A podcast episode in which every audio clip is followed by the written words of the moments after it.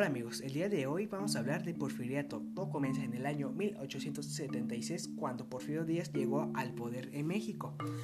con el cual él siguió el plan de real capitalista, cual comenzó fue Juárez, cual, cual toda la vista de los anteriores capitalistas, él cambió lo que se había planeado, cual ante esto México tenía una paz de además lo de división polémica por lo cual tenía la paz porque consideraba, la, consideraba con el acontecimiento del pueblo, el, fortalecimiento de los poderes de gobierno, la iglesia y el capitalismo, cual, ellos buscaban tener un poder fuerte con el cual controlaba toda la nación, con los medios de con medio de telégrafo, ferrocarriles,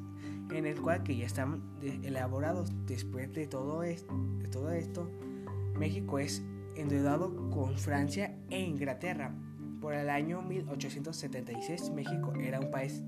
en quiebra, endeudado y dividido, pues cual generaba el sistema económico de porfiriato estaba basado en explotar materiales y minerales e igual recibir inversiones extranjeras para desarrollar vías, vías férreas, vías férreas eléctricas, bancos y comercio, aparte de de esto México importaba productos manufacturados de los grandes potencias, por los cuales México pudo tener poca economía. Pues aquí sí el campo de Porfirio, pero ahí sería un tema que yo no podía comentar.